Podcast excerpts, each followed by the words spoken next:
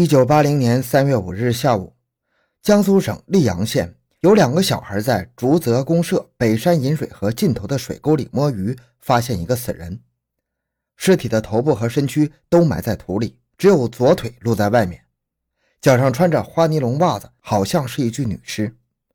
消息传开后，人们自然地联想到一个月前竹泽镇上发生的一件事情：小食店的青年服务员张红英的突然失踪。张红英，女，二十二岁，二月二日晚饭后去小食店值班时失踪了。这具尸体会不会是张红英的尸体呢？溧阳县公安局接到报案后，立即派员赶到现场，从泥土中挖出了这具尸体。经张红英的家属辨认，确认死者是张红英无疑。欢迎收听由小东播讲的《饮水河畔突现女尸，凶手机关算尽太聪明》。回到现场。寻找真相。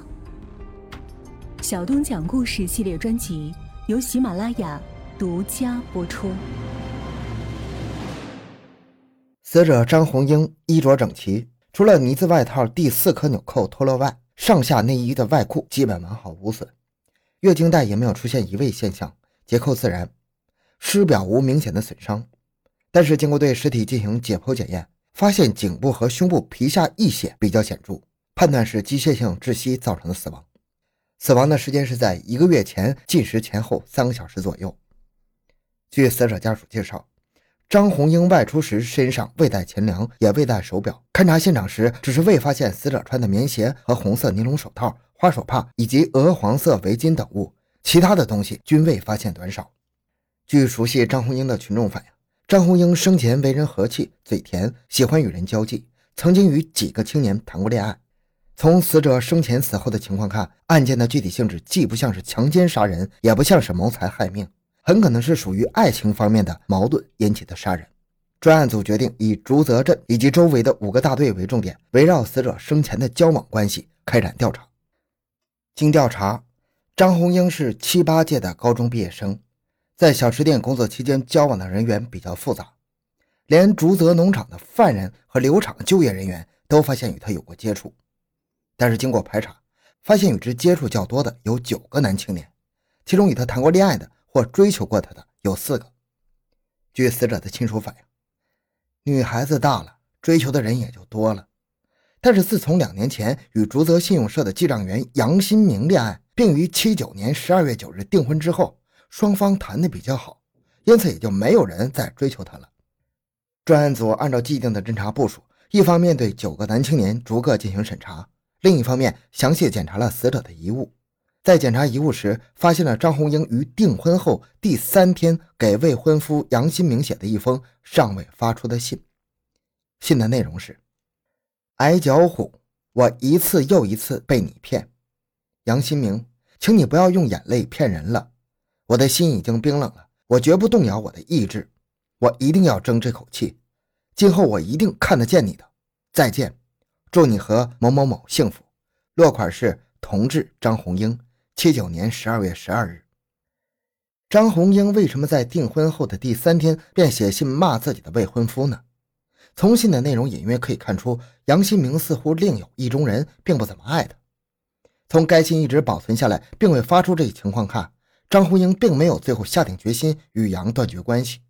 这封信反映了张杨之间在爱情上存在着一定的矛盾冲突。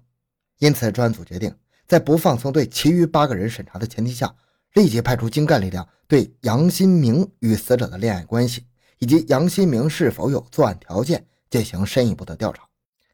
因为杨新明是死者的未婚夫，侦查员便直接走访了他，并策略地问他：张红英失踪的那个晚上，他在什么地方做了什么事情？杨答：嗯，二月二日晚上，信用社开全体工作人员会议。由万主任传达股毒会议精神，会议开到九点多结束之后，我就睡觉了。经信用社的同志翻查自己的工作笔记，传达股毒会议精神是一月二十八日晚上的事儿。那么二月二日晚上，信用社有没有会议活动呢？经查阅信用社的会议记录本，二月二日晚上根本就没开什么会。年终评比的会议也不是在二月二日晚上开的，而是在二月五日。自己的未婚妻失踪，这是一件大事啊。按照常理，杨新明应该能够准确的记住当晚自己在干什么的。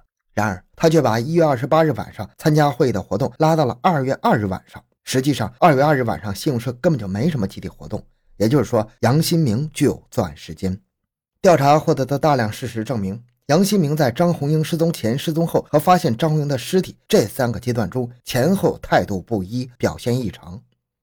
杨与张是一九七七年开始恋爱的。双方之间一度关系较好，从一九七八年下半年开始，杨对张的态度逐渐冷淡。张红英知道杨另有意中人要抛弃自己，便死死抓住杨不放。有时他深夜还在杨的宿舍周围监视杨的行动，并多次写信给杨的父母告杨新明的状。为此，杨新明还被父母痛打过两次。一九七九年十二月九日，杨张正式订婚，纯属双方父母的意志，而并非杨新明本人所愿。杨在订婚后曾对人说：“张红英作风不好，刮过胎，我宁愿死也不会跟她结婚的。”张红英失踪后，群众议论纷纷，有的说张跟劳改犯跑了，有的说他到外面找对象去了。在这种情况下，杨却一反常态的对张家人更好了，一日数次的跑张家，对张的父母说：“只要红英回来，我总归要她的。她如果不回来，我也不再找对象了。她如果死了，我也要死。”并对张的父母表现得特别孝敬。三月五日发现张红英的尸体后，尚未判明死者就是张红英，杨就急急忙忙跑到张家，向张的父母跪下，不肯起来，并随即拿出一百块钱给张的父母买棺材，埋葬张红英。杨新明的这些活动博得了张家的好感，都说杨是一个有良心的人。张母还准备将最小的女儿许配给杨续弦。专案组的同志针对杨新明的上述种种表现，认真地进行了分析。有的认为，杨新明与张红英的恋爱虽然有曲折，但毕竟是已经订了婚的未婚夫妻。张红英失踪后，杨忧虑悲痛是人之常情。有的同志则认为，杨的悲痛是假的，内心深处可能是害怕自己涉嫌。如果杀人凶手是他，杀人的动机很可能就是为了另外物色更加理想的对象，甚至在杀人前就已经有了意中人了。死者生前写给杨的那封信上有“祝你和某某某幸福”，就充分说明了这一点。至于杨新明耍手段笼络张红英的父母，很可能是为了掩人耳目，逃避罪责。最后一致认为杨新明有杀害张红英的重大嫌疑。经过一番艰苦的工作，全部排除了其他几个嫌疑对象作案的可能性，杨的嫌疑进一步上升了。第一，大量调查材料证明。杨在与张红英订婚之前就爱上了小学教师陈建平，看来张红英已经成为他实现与陈恋爱结婚的障碍。第二，二月二日晚上，杨所在单位并未开会，有人证实当晚九点以前杨不在宿舍。第三，张红英一味的追求杨，信任杨，也只有杨才能在夜晚将这个痴情的姑娘引到野外去谈心。第四。杨经常去曹林大队叔叔家，北山饮水河尽头是必经之路，因此他对现场的环境是熟悉的。专案组决定对杨实行正面接触。三月十二日晚上八点，侦查人员将杨新明带到预定的地点进行了正面接触。杨在讯问中伪装镇静，但在回答问题时却语无伦次，不断的长吁短叹。经过政策和法律教育，终于交代了杀害张红英的前后经过。杨帆与张红英恋爱之后，在开始的一年多关系较好，曾多次发生两性关系，双方的父母亦有所知。但是从1978年下半年起，杨又爱上了小学教师陈建平，经常在一起看电影、逛马路，并多次发生两性关系。陈已经成了杨心目中的理想对象。1979年12月9日，杨与张红英订婚的消息被陈知道后，陈责问杨：“你既然爱我，又已经发生关系，现在又与张红英订婚，你准备怎么办？”还说什么有我无他，有他无我。杨对陈说：“你别急，我自有办法安排。”从那以后，杨就一直在考虑如何处理张红英的问题。考虑结果认为，他既不爱张红英，又甩不掉，唯一的办法就只有干掉张红英。只有如此，才能实现与陈定下的盟约。主意一定，便千方百计地寻找杀害张红英的机会。二月一日晚，杨深藏一只哑铃，邀张出去玩耍。走到北山饮水河边，便准备用哑铃敲死张红英，但考虑到血会溅到自己身上，容易被人察觉，因此没有下手，将哑铃藏在路边的草堆之后。两人便返回家了。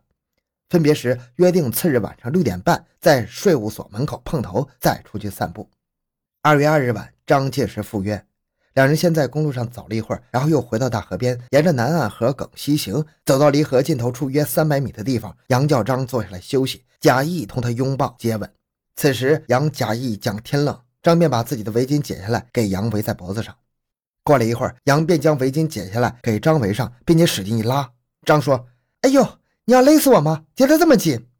杨范为了麻痹他，随即松开，并跪在张的腿上，佯装与张红英拥抱。之后又以帮他系围巾为名，将围巾绕在张的脖子上，两手用力的狠拉，将张红英给勒死了。杨范怕暴露自己的足迹，便脱下死者的棉鞋穿在自己的脚上，将尸体拖到河尽头水沟的窟窿里掩埋了。